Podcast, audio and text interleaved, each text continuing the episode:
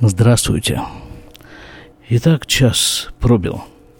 Время X, день X, час X.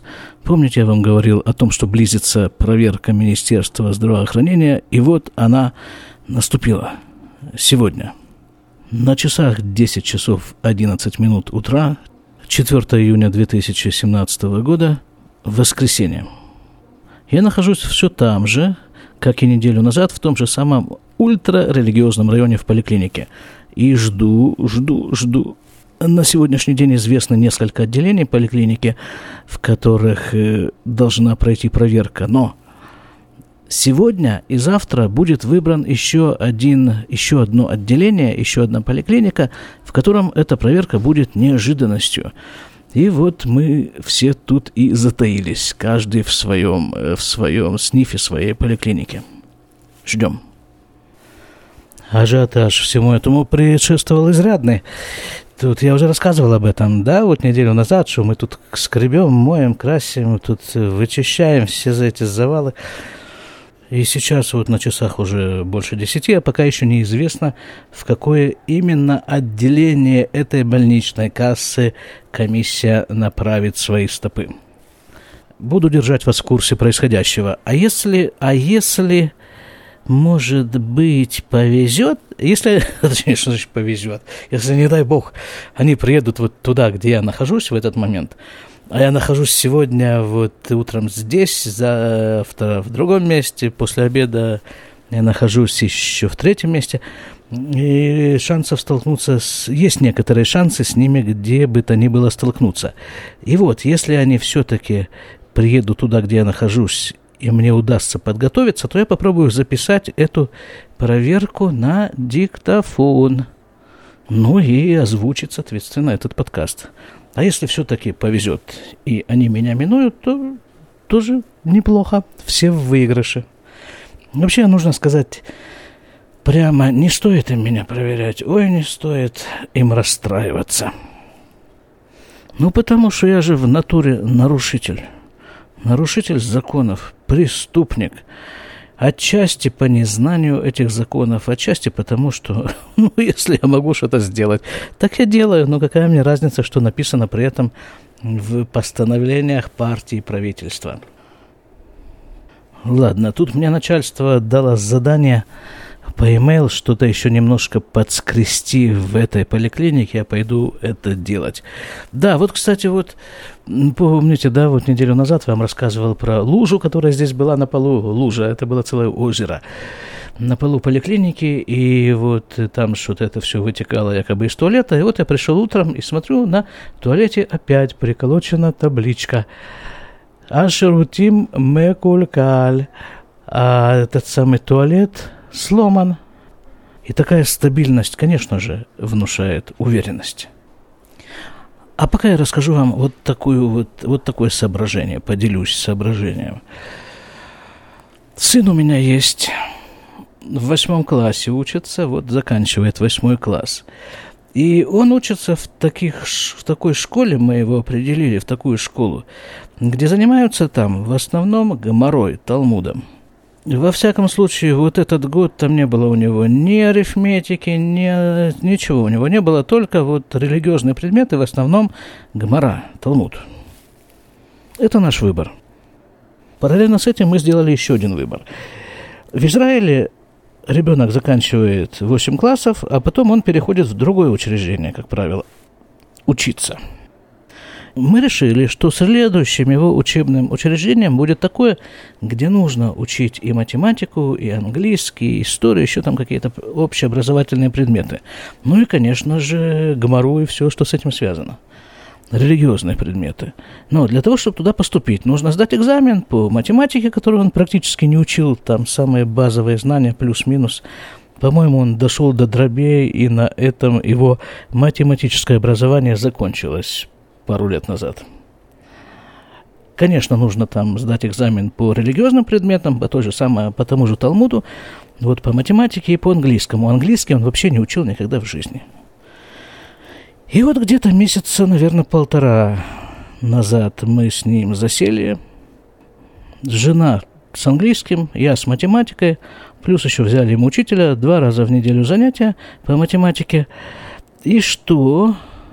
И что? Вот полтора месяца, даже практически меньше – учитель говорит, что он за это время освоил всю программу, необходимую для сдачи экзамена. То есть программу двух лет как минимум он освоил.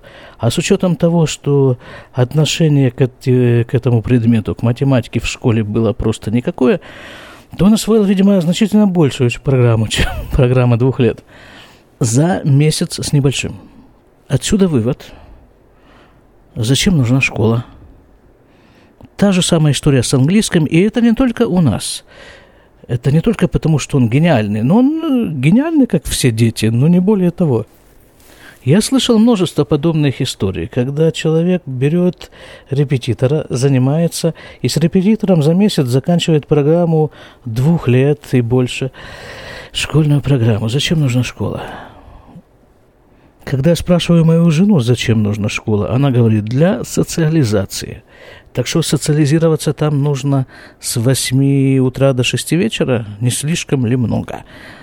А, нужно сказать еще вот такую вот вещь. Вот эта школа, она специализируется целиком, целиком на религиозных предметах. И что? Все то же самое.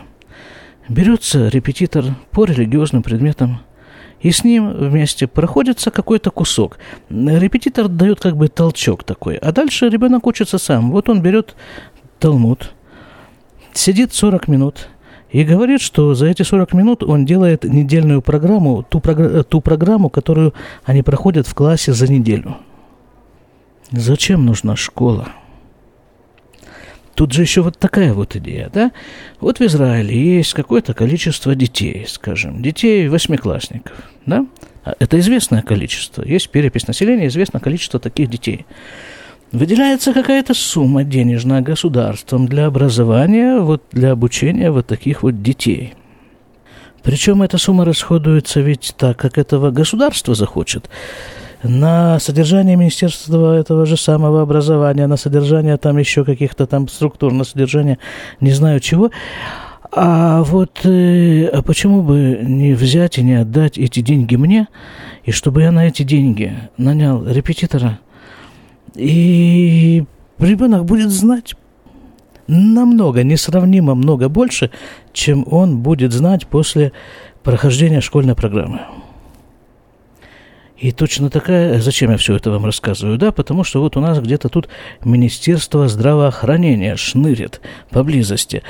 И ведь министерств в государстве довольно много. Сейчас там, по-моему, 30 с чем-то министров у нас в Израиле – так с Министерством здравоохранения точно то же самое. У меня была соседка. Я про нее уже когда-то рассказывал. Ее звали Рива. Она умерла пару лет назад в возрасте 90, там, с чем-то там, не помню уже с чем лет. До последнего дня совершенно ясная голова. Жила одна – к ней приходили внуки, приходили помощники, приходили там что-то там время от времени, ей помогали делать то, что она сделать не может. Но я думаю, что она делала им намного больше, чем они делали ей. Постоянно что-то крутилось, что-то вязала, что-то там штопала, варила, что-то вот такое. Говорит, главное не лечь. И вот как-то спросили мы у нее, а скажите, пожалуйста, Рива, а как вам удается вот э, в таком состоянии держаться? в таком возрасте? Как вообще быть здоровым? Она сказала вот такую фразу. Если хочешь быть здоров, держись подальше от докторов. Она сказала это как пациентка этих самых докторов. И я в качестве медицинского работника, который уже 30, не знаю сколько, 5-8 лет находится в медицине в самых разных должностях Готов подписаться под каждым словом и каждой буквой этой фразы. Если хочешь быть здоров, держись подальше от докторов, от поликлиник, от всех медицинских учреждений и от самого Министерства здравоохранения. Уж чего-чего, а здоровья контакт со всеми выше перечисленными учреждениями и их представителями явно здоровья это не добавляет. Это я вам говорю как медицинский работник с 35 или 8-летним стажем. Держитесь от нас подальше, если дорожите здоровьем. Так что, как вы понимаете, у нас с Министерством здравоохранения принципиально разные взгляды на жизнь. Нет, почему? Взгляды-то у нас примерно одинаковые. Министерство здравоохранения, как и любой другой организм, в том числе живой организм, в том числе организационная структура, в первую очередь обеспокоен своим существованием, выживанием себя лично. И то, что поддерживает его жизнеспособность, в частности, этого министерства, это создание видимости деятельности – ну вот, вот такие вот проверки, как вот сейчас идет, или там какие-нибудь там циркуляры постоянно оно рассылает, там делать так, это не делать, это забыть, это выбросить, это поднять, это, ну, тоска жуткая, тоска, тоска жуткая, ну, этим они живут. Вот, вот представляете себе, вот это количество поликлиник по всей стране, в которых они сейчас копошатся и проверяют – много, это колоссальное количество поликлиник. Нам выдали только тот список, куда они наверняка поедут, вот только нашего этого околотка. Там было, не знаю, с десяток, наверное, всяких поликлиник. Так это только в нашем районе. Таких районов по всей стране полно. И в каждом вот сидят, э, сидят, сидят и чего-то проверяют. Это сколько людей там работает. И каждый из них кушать хочет – мне тут пару лет назад посчастливилось их видеть. Я вам должен доложить, анурексии никто из них не страдает. Ну вот на часах пол первого похоже, что мы сегодня их, по крайней мере, здесь не дождемся. Хорошо, посмотрим, что будет во второй половине дня, посмотрим, что будет завтра. Буду держать вас в курсе происходящего в нашем израильском здравоохранении. До завтра. Продолжаю. На следующий день, 5 июня 2017 года, 10 часов 40 минут утра. Вчера ничего не произошло. По крайней мере, в тех местах, где я вчера обитал, в рабочих местах ничего не произошло, никакой проверки, было только жуткое напряжение всех и вот все так нарядно одеты нам было. Предписано прийти нарядно одетыми в преддверии, в предвосхищении этой проверки. И вот все пришли такие напомаженные и с такими вот напряженными лицами провели целый рабочий день. А пациенты ходят к нам, подходят и говорят, а что это вы такие все с табличками какие-то? Нас ведь обязали по этому случаю одеть такие таблички на грудь. Ну, где написана фамилия, там фотография. А у кого не было фотографии, как у меня на табличке, то сказали просто взять фотографию и приклеить ее просто клеем, что я и сделал. Проверка была в других местах. И вот где-то часа в три примерно после обеда э, парень, медбрат, который там работал в тех местах, где была проверка, написал сообщение. Проверка закончилась. А я мытиш, как это перевести, было изнуряюще. Вот так, что ли.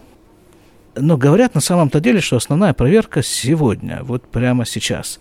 И вот сейчас мы тоже все ходим, вот такие же нарядно одетые, с напряженными лицами, шарахаемся от каждого шороха на улице. Но пока ничего, никакой проверки, никакого Министерства здравоохранения. А мне тут дали почитать в предвкушении этой проверки такая тетрадка называется Туда дзют – это удостоверение личности вот этой поликлиники, в которой я нахожусь.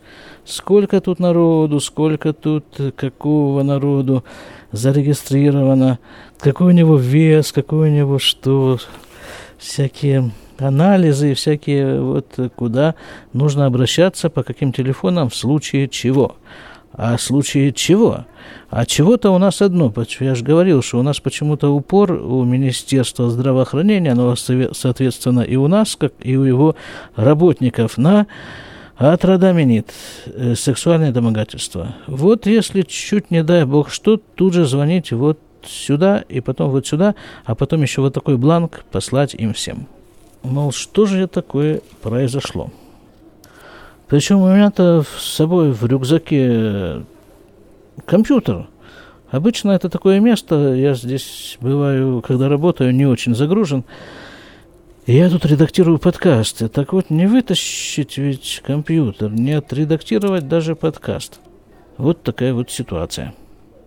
Хорошо, буду держать вас в курсе происходящего. Очень надеюсь, что и на этот раз пронесет. 11 часов 20 минут. Продолжаем ждать. Ну что, ребята, вот телефон зазвенел вдруг. Сейчас послушаем его. Кто же это нас тревожит-то? В процессе ожидания проверки министерства. Хадрахочерам. Ничего особенного ну, я же уже рассказывал, да, что я работаю в ультрарелигиозных районах города Иерусалима, а мужчины этих районов хотят, чтобы их обслуживал мужчину. Мужчина э, оказывала медицинские услуги, которые предполагают касание тела. И вот э, супруга такого мужчины спрашивала меня, до скольки я работаю, где я работаю, чтобы ее муж пришел ко мне получить инъекцию антибиотика. Ну, я ей о всем этом рассказал. Вот, а на часах тем временем уже 12.36, никакого министерства, никакого здравоохранения и в помине нет, не было, и уже, скорее всего, не будет, по крайней мере, здесь. Но я очень надеюсь, что я сейчас буду переползать постепенно в другое отделение нашей больничной кассы, Доберусь я туда где-нибудь часам к двум, а то и к полтретьему, но наверняка, скорее всего, наверняка, я, по крайней мере, очень надеюсь, что уже э, эта проверка Министерства здравоохранения обойдется без меня. А следующая только через два года. Но если вдруг все-таки что-нибудь любопытное произойдет, или связанное с этой проверкой, или вообще то я вам об этом не примену сообщить э, вот в ближайшие... Сколько у нас до полседьмого осталось? Я работаю сегодня до полседьмого. Осталось у нас куча времени. Семь часов. Ну вот, пожелайте мне успешного продолжения сегодняшнего долгого рабочего дня. Я пошел собирать свои вещички и переползать. А солнце там на улице, похоже, греет эту улицу. Сейчас оно будет греть и меня тоже. Пока. 5 июня 2017 года, 4 часа 40 минут, никуда они не приехали. Эти проверяющие. Нет, они точнее приехали куда-то там, но куда-то очень далеко от тех мест, где Э, где я работаю, и оставили нас в полном разочаровании. Как говорится, сидим как дураки с вымытой шеей и с болтающимися табличками на груди. Таблички вот эти таг, эти с фотографиями, с именем, которые, ну, ну кто же их обычно цепляет на себя, только раз в два года по случаю приезда большой комиссии – о том состоянии, в котором пребывали все службы нашей этой громадной поликлинической сети в эти два дня, лучше всего сказано у Высоцкого.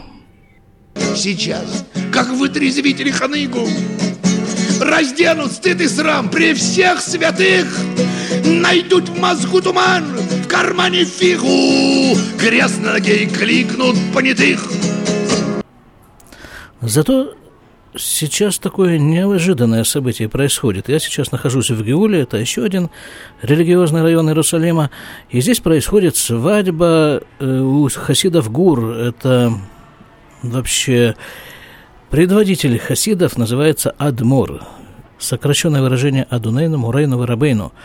Наш господин э, Адунейну Мурейну, наш учитель, Рабейну наш Рав.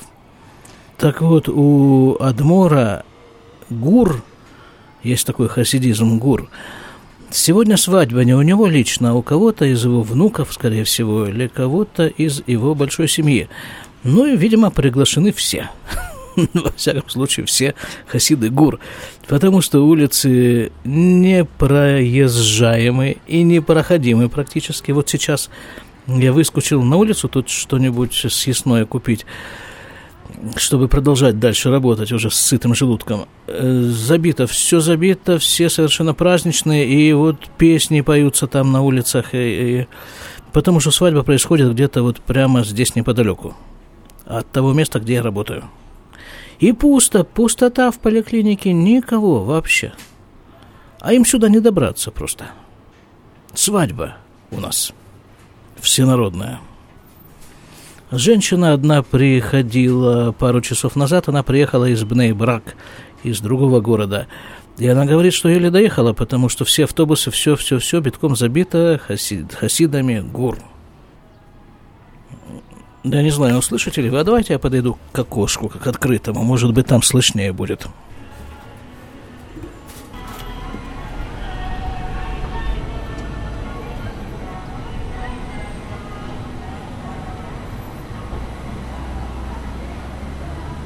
Это то же самое окошко, возле которого я записывал барабанное вот это шествие на Лагбаумер недели три назад. Сейчас в него другие песни вливаются. Веселые хасидские мотивы –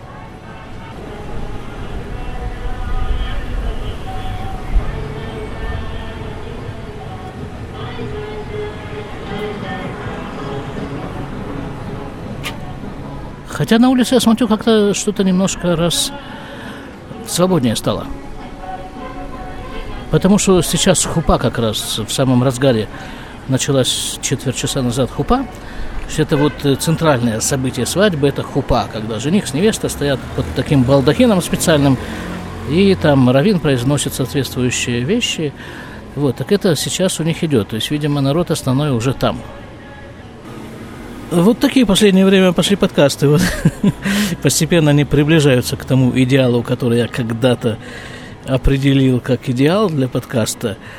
Называется он в общих чертах «Вид из моего окна». Подходишь к окну, смотришь, а больше всего слушаешь, что там за окном происходит, и комментируешь. И вот это вот все вместе взятое расходится по интернету из Иерусалима, из вот этой точки возле окна в поликлинике в Иерусалимском районе Геула, все это разносится, и в том числе шум вот этой проезжающей машины разносится на весь мир. Так что вот на этой вот праздничной ноте, наверное, мы будем заканчивать этот двухдневный подкаст – который вместо ожидаемой проверки Министерства здравоохранения вдруг совершенно не вот так вот бибикают, вдруг совершенно неожиданно закончился свадьбой кого-то из семьи Гурского Адмора. Бибип. Вот и я говорю, бибип. То есть, будьте здоровы, мы все-таки в поликлинике находимся, я во всяком случае. Находиться мне тут еще два с лишним часа. Будьте здоровы, не ходите в поликлинике. До свидания.